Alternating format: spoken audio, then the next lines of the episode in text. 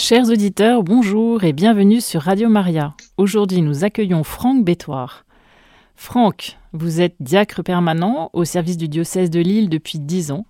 Vous êtes prof d'histoire en lycée et en université et vous intervenez depuis 2018 sur notre radio. Pour cette rentrée, vous nous proposez un nouveau thème, l'histoire des conclaves. Chers auditeurs, n'hésitez pas à poser vos questions. Franck, je vous laisse la parole. Oui, merci Anne-Sophie. C'est une grande joie pour moi de vous retrouver euh, pour une nouvelle année, toujours en hommage à notre chère papauté, la plus ancienne institution de notre Occident, on peut même dire du monde, euh, et qui est la spécificité de notre Église catholique après une histoire de la succession des papes que je vous euh, encourage à écouter en podcast sur notre euh, site euh, de Radio Maria, depuis Saint-Pierre jusqu'à notre pape François, que nous avons tracé à grands traits l'année dernière, je voudrais avec vous évoquer plus précisément l'histoire des conclaves, une histoire un peu secrète où on imagine beaucoup de, beaucoup de choses. L'historien français Yves Chiron a ainsi publié aux éditions Perrin, il y a une dizaine d'années, une histoire des conclaves que je vous recommande particulièrement. Alors, quelques mots de vocabulaire. Le conclave, c'est la réunion des cardinaux pour élire un pape. Et c'est l'un des événements qui, à un intervalle plus ou moins rapproché, attise la curiosité des médias du monde entier. D'autant plus que depuis plusieurs siècles, cette réunion a lieu à huis clos. C'est là l'origine du mot cum clave, en latin pièce fermée à clé. Depuis qu'au milieu du Moyen Âge, au XIIIe siècle, en 1268-1271, les cardinaux avaient été enfermés et gardés à double tour dans le palais épiscopal de Viterbe pour désigner un successeur au pape Clément IV. Alors les cardinaux sont les plus hauts dignitaires de l'Église après le pape. Ils sont nommés par lui seul au cours d'un consistoire. C'est la réunion des cardinaux autour du pape pour l'assister et officialiser certaines décisions et l'ensemble des cardinaux forment le Sacré Collège. Ce Sacré Collège a à sa tête un cardinal doyen, traditionnellement évêque d'Ostie, et un cardinal sous-doyen. Ce sacré collège, avec ses cardinaux, détiennent le pouvoir exclusif d'élire le pape. Et on a distingué traditionnellement les cardinaux évêques, les cardinaux prêtres et les cardinaux diacres, sans que ces titres ne correspondent plus aujourd'hui à une différence d'ordre depuis 1962 tous les cardinaux doivent être ordonnés évêques. Alors, dans la longue histoire de notre papauté, 266 papes à ce jour, le mode de désignation des souverains pontifes a varié. évidemment, je commencerai avant euh, l'existence des conclaves du, euh, du Moyen Âge. Des dizaines de documents officiels, des décrets conciliaires, des bulles, des motu proprio, des constitutions, ont, au fil du temps, fixé ou modifié les normes de cette désignation du pape. L'élection a été la forme la plus commune, mais pas unique. Et ça va être toute la richesse de, cette année de découvrir les différents modes de désignation de nos différents papes. Ces modes de désignation du pape ont été divers, par acclamation, par inspiration, les cardinaux unanimes proclament l'un d'entre eux pape, et puis, il y a eu les votes. Vote par compromis, per compromissum. Deux ou trois cardinaux sont désignés par leur père pour se mettre d'accord sur un candidat unique. Et puis, il y a le vote que l'on connaît aujourd'hui par accès, per accessum. Les cardinaux reportent leur vote sur un des candidats qui a obtenu le plus grand nombre de voix. Après la mort ou la renonciation du pape, on a eu un exemple récent avec le pape Benoît XVI, le siège apostolique est dit vacant, cédé vacanté, jusqu'à l'élection de son successeur. Pendant cette période, l'exercice du pouvoir pontifical est suspendu. il n'est procédé à aucune nomination et aucune loi ne peut être promulguée ou modifiée. La longue histoire des élections pontificales, qui sera notre sujet cette année, est aussi celle des passions humaines qui se mêlent au désir de servir l'Église. Nous sommes sur terre et sur terre, jusqu'au jugement dernier, nous avons un mélange de ténèbres et de lumière. Nous le savons bien. L'ambition a pu aller jusqu'à la simonie, c'est-à-dire la corruption pour se faire élire pape. Le pouvoir pontifical a pu s'accompagner à certaines époques d'un népotisme effréné, c'est-à-dire que le nouvel élu, le pape, favorisait sa famille, ses neveux ou d'autres de ses parents. Mais toujours en parallèle, l'Esprit Saint souffle où il veut, ne l'oublions jamais. Et cet Esprit Saint semble, la troisième personne de la très sainte Trinité, l'Esprit Saint semble être l'acteur le moins visible parfois, mais le plus important selon notre foi en la Providence. Si, à une certaine époque, le XVe siècle surtout, les élections pontificales ont été l'objet de paris considérables dans les rues de Rome. Aujourd'hui, on se contente à chaque euh, appel de naissance au ciel, à chaque mort d'un pape, de rappel au ciel, nous nous euh, contentons de pronostics. Et alors, nos médias s'emplissent de listes plus ou moins, plus subtiles de papabili, plusieurs papabiles et le papabile est en italien le cardinal dont l'opinion juge qu'il a les qualités requises pour devenir pape. Mais tout aussi fréquemment, l'élection déjoue ses pronostics. C'est l'Esprit Saint et le proverbe bien connu qui entre comme futur pape au conclave en sort souvent cardinal eh bien, ce proverbe se vérifie souvent. L'élection pontificale n'est pas, et il faut le dire tout de suite, l'équivalent religieux des élections politiques, et souvent nos médias se trompent. Théoriquement, il n'y a pas de campagne électorale, ni de candidats déclarés, et les sondages, si on en faisait sur le sujet, risqueraient de ne pas refléter du tout l'esprit des cardinaux électeurs être classé par les médias parmi les papabili a parfois illusionné certains cardinaux eux-mêmes.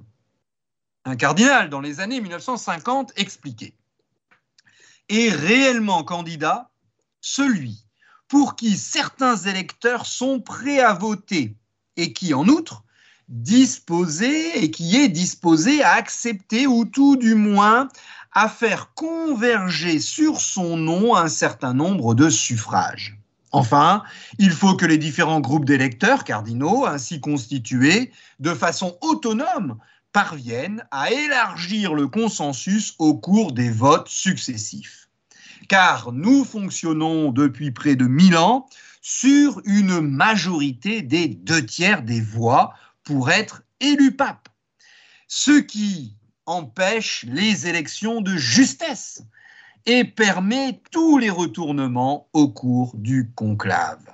Cette règle, que peut-être certaines démocraties euh, pourraient imiter, n'empêche pas aussi un consensus de s'établir rapidement autour d'un nom, comme d'ailleurs le pape Pie XII en 1939 qui euh, a été élu pape simplement avec trois votes. En une journée, le pape était élu et la fumée blanche a pu s'échapper à la grande joie de tous les fidèles catholiques. Et puis, citons aussi notre pape Benoît XVI en 2005.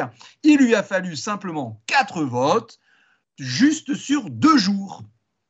Alors, les normes de l'élection pontificale ont été fixées progressivement en trois dates principales. La première, c'est en 1059. L'élection du pape est réservée aux cardinaux. On parle donc de, conclave à partir du XIe siècle. En 1179, on, y a ajouté la nécessité d'obtenir deux tiers des voix au XIIe siècle. Et enfin, au XIIIe siècle, c'est l'institution euh, du conclave en pièces fermées, définitives, telle qu'on la connaît aujourd'hui. À certaines périodes, c'est vrai, les considérations humaines ont pu l'emporter sur les considérations spirituelles pour l'élection du pape. Il existe un autre proverbe ancien, connu surtout des Romains, qui disait Il y a trois rues qui mènent au Vatican, la Coronari, l'Argentini et la Longara. C'est-à-dire qu'il y a trois moyens pour devenir pape afficher une grande dévotion, les coronaries sont les fabricants de rosaires, ou alors dépenser beaucoup d'argent, les argentini étaient les orfèvres, ou alors accomplir patiemment ses devoirs chrétiens en pratiquant les vertus, c'est la longara qui est la longue rue. Alors ce proverbe, avec notamment l'argent, la corruption, ne se vérifie plus aujourd'hui les structures canoniques mises en place dans les siècles passés pour l'élection pontificale ont permis d'avoir des papes élus d'abord pour leur qualité spirituelle et non pas ou non plus pour leur richesse ou leur puissance. Ce qui ne signifie pas que les manœuvres ou les alliances aient disparu. Nous restons sur Terre, évidemment. L'histoire des élections pontificales est une histoire mouvementée souvent contrarié par les puissances temporelles jusqu'au XIXe siècle. Depuis les empereurs romains, les empereurs byzantins, les empereurs carolingiens, les empereurs ottoniens, jusqu'au droit de veto de l'époque moderne, les pouvoirs politiques ont cherché à empêcher l'élection de tel ou tel cardinal, ou au contraire, ils ont cherché à favoriser, voire à imposer tel autre cardinal. Le droit de veto, dit aussi exclusif, est un droit que se sont arrogés du XVIe siècle à 1903 trois puissances catholiques, l'Autriche, l'Espagne et la France, qui leur permettaient de s'opposer nominalement à l'élection d'un cardinal à la papauté. Pour régir l'élection pontificale, il existe un cadre théorique, canonique, formé de bulles, constitutions et textes des conciles, mais à l'intérieur de ce cadre, l'histoire a été mouvante, tourmentée parfois, surprenante souvent. Chers amis auditeurs de Radio Maria France, sur les 266 papes, 208 sont italiens. C'est 78%. Et à l'intérieur de ces Italiens, 96 papes sont nés à Rome. Mais Saint Jean-Paul II, bien sûr, n'a pas été le premier pape non italien. Il y a eu 54 papes non italiens et 4 d'origine inconnue. Alors, parmi, après les Italiens, en numéro 2, eh bien, euh, Cocorico, ce sont les Français. Il, dans l'histoire de la papauté, il y a eu 15 papes français élus. Tous ont été élevés euh, au pontificat au cours du Moyen Âge. Il s'agit pour le XIe siècle de Sylvestre II, 139e pape qui est né en Aquitaine. Puis nous avons Nicolas II, 155e pape qui est né en Bourgogne. Et puis le bienheureux Urbain II, pape de 1088 à 1099, 159e pape né en Champagne, que nous fêtons le 29 juillet et qui a proclamé la première croisade. Et puis, au XIIe siècle, un saint, Saint Calixte II, 162e pape, qui est né en Bourgogne, ancien archevêque de Vienne et qui a été persécuté par l'empereur germanique au temps de la réforme grégorienne. Nous le fêtons le 12 décembre. Au XIIIe siècle, nous avons Urbain IV, Clément IV, un bienheureux, le bienheureux Innocent V, euh, en 1276, c'est le 185e pape, un provincial dominicain et archevêque de Lyon que nous fêtons le 22 juin. Martin V, toujours au XIIIe siècle. Et puis alors, on a au XIVe siècle sept papes français qui résident à Avignon pour des raisons essentiellement politiques. Clément V, Jean 22, Benoît 12, Clément 6, Innocent 6, le bienheureux Urbain V, 210 huitième pape, ancien moine bénédictin, fêté le 19 décembre, qui échoue à revenir à Rome et provoquant la tristesse de Sainte Brigitte de Suède. Et le dernier pape français, c'est Grégoire XI, 1370-1378, 201e pape, encouragé par les prières de Sainte Catherine de Sienne et qui réinstalle le Saint-Siège à Rome. 15 papes français. Deuxième, troisième catégorie dans les différents papes élus, ce sont les papes grecs, notamment au premier temps de notre Église.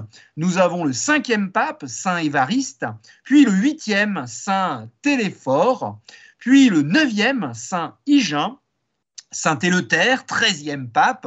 Nous sommes au 1er et 2e siècle de, notre ère.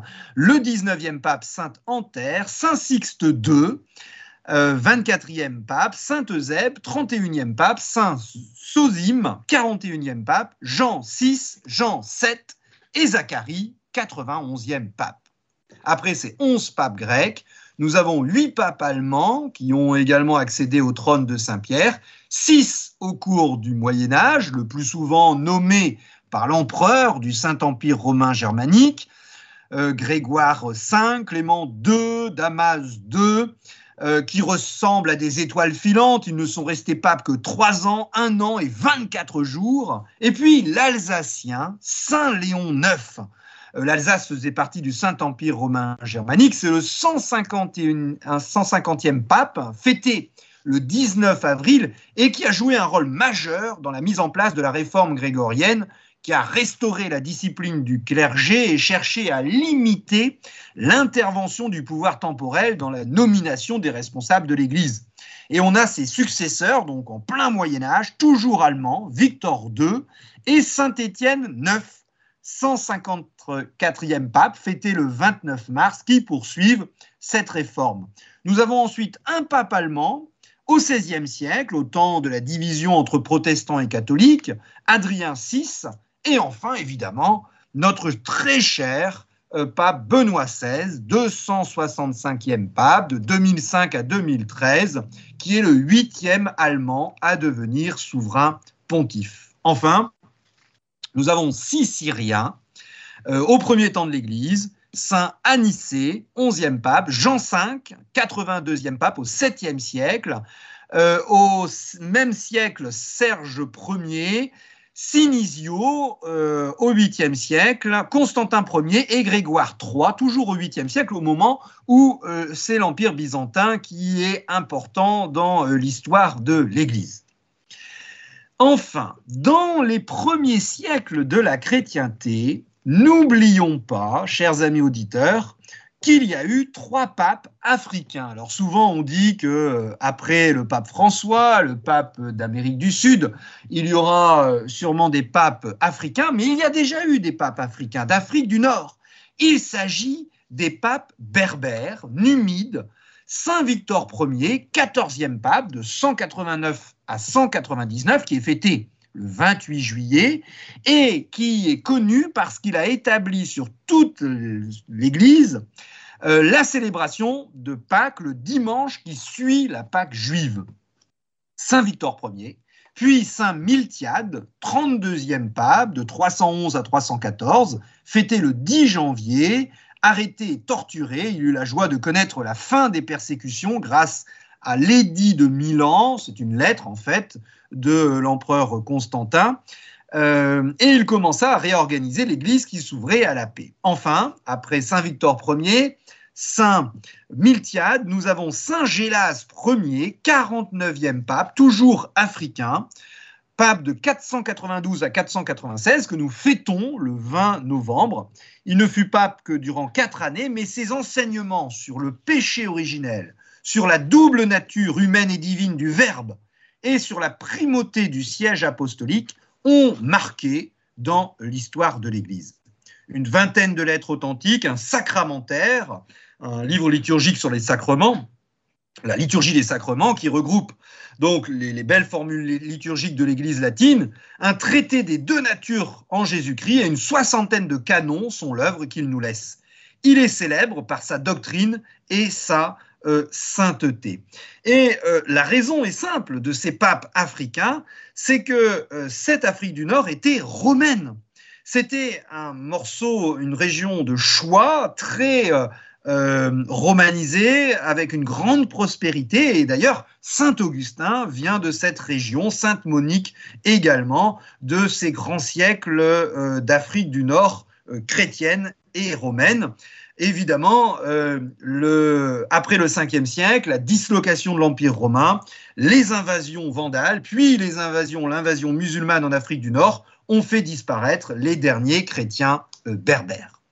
Alors, tous les papes n'ont pas été d'abord cardinaux, sans parler des premiers siècles où le titre de cardinal n'existait même pas, sans parler non plus des laïcs désigné indûment comme pape, par exemple le seigneur romain Constantin au 8e siècle, entre le 10e et le 15e siècle, au Moyen Âge, 16 prêtres ou même simplement diacres ont été élus euh, comme pape au souverain pontificat. Mais dans tous les cas, ils ont dû être consacrés évêques avant d'être intronisés euh, pape. Quant à ceux qui ont contesté l'élection pontificale accomplie, ils ont été nombreux tout au long des siècles. On les appelle les antipapes, qui ont refusé l'élection.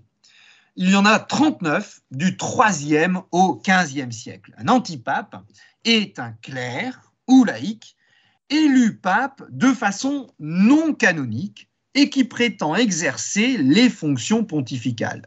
Le dernier antipape, en tant que tel, c'est-à-dire reconnu comme pape par une partie des cardinaux et des évêques dissidents, et le duc Amédée de Savoie, proclamé pape sous le nom de Félix V en 1439. Il ressort de tout cela, chers amis auditeurs, une image de la papauté qui peut parfois apparaître chaotique, une barque prête à sombrer. Mais euh, on connaît bien la référence euh, euh, de l'évangile, de la barque qui est face à la tempête. Pourtant, la papauté a résisté au siècle, au tourment de l'histoire, et par elle, notre Église catholique se renouvelle d'époque en époque parce qu'elle est fidèle au Christ qui calme toute tempête.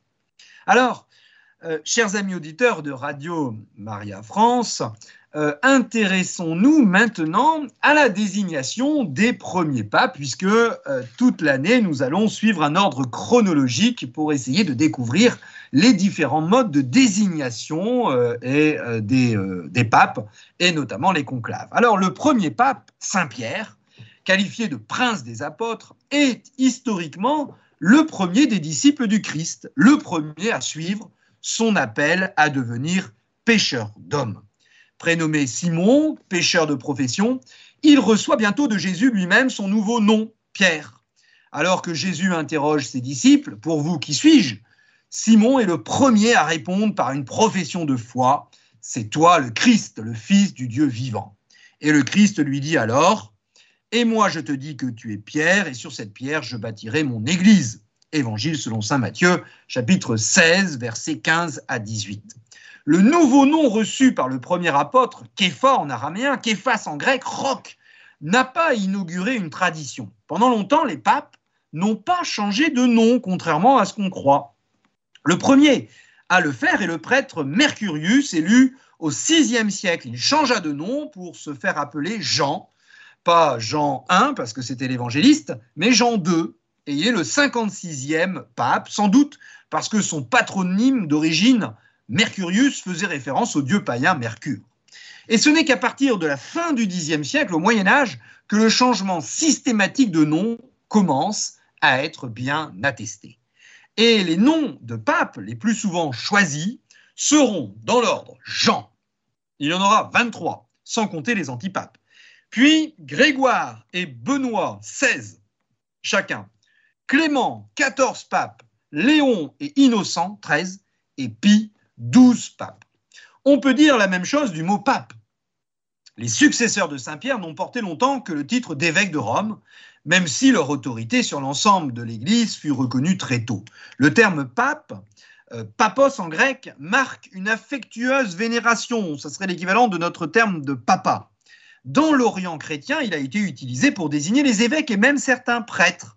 Et à Rome, il est employé la première fois pour désigner l'évêque de la ville à la fin du IIIe siècle, Marcelin, le pape Marcelin, 29e pape, de 296 à 304. Et ce n'est que progressivement que le titre sera réservé aux évêques de Rome et désignera spécifiquement le successeur de Saint-Pierre dans un écrit, une sorte de dentisèche sur qu'est-ce qu'un pape, appelé le Dictatus Papae, sous le pontificat de Saint Grégoire VII, nous sommes au XIe siècle, il est affirmé parce que ce nom de pape est unique dans le monde. Et effectivement, si le Christ reste le pasteur des pasteurs, évidemment, une autorité particulière qu'on appelle la primauté a été conférée à Saint Pierre par Jésus lui-même.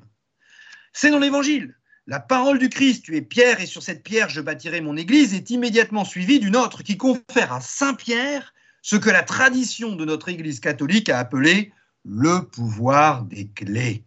Jésus dit à Saint Pierre, je te donnerai les clés du royaume des cieux, et ce que tu liras sur la terre se trouvera lié dans les cieux, et ce que tu délieras sur la terre se trouvera délié dans les cieux. Matthieu, Évangile selon Saint Matthieu, chapitre 16, verset 19. C'est l'affirmation d'un pouvoir plénier et suprême, primauté de juridiction sur toute l'Église de Dieu, dira le Concile Vatican I de 1870. Ce pouvoir donné à Saint Pierre s'est étendu à tous ses successeurs. Et cette succession est affirmée implicitement dans les évangiles aussi, lorsque le Christ promet Moi, je suis avec vous tous les jours jusqu'à la fin du monde. Évangile selon saint Matthieu, Matthieu 28, verset 20. Que les papes, les évêques de Rome succèdent à Saint Pierre dans cette primauté, c'est une conviction ancienne et affirmée. Au concile d'Éphèse, au 5e siècle, en 431, le prêtre Philippe, représentant du pape, le rappelle avec solennité. Il dit Personne ne doute, et tous les siècles le savent, que le saint et très bienheureux Saint Pierre, chef et tête des apôtres, colonne de la foi, fondement de l'Église catholique, a reçu les clés du royaume de notre Seigneur Jésus-Christ, sauveur et rédempteur du genre humain. Jusqu'à maintenant et toujours, c'est lui qui, dans la personne de ses successeurs, vit et exerce le pouvoir de juger. Le nom des trois premiers successeurs de Saint Pierre est connu d'abord parce qu'ils sont cités immédiatement après celui des apôtres au canon de notre messe catholique, l'un Clé ou Anaclé et Clément.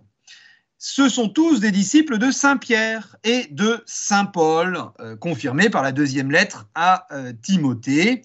Et le théologien latin de Carthage, Tertullien, au début du IIIe siècle, donne une des premières définitions de l'apostolicité.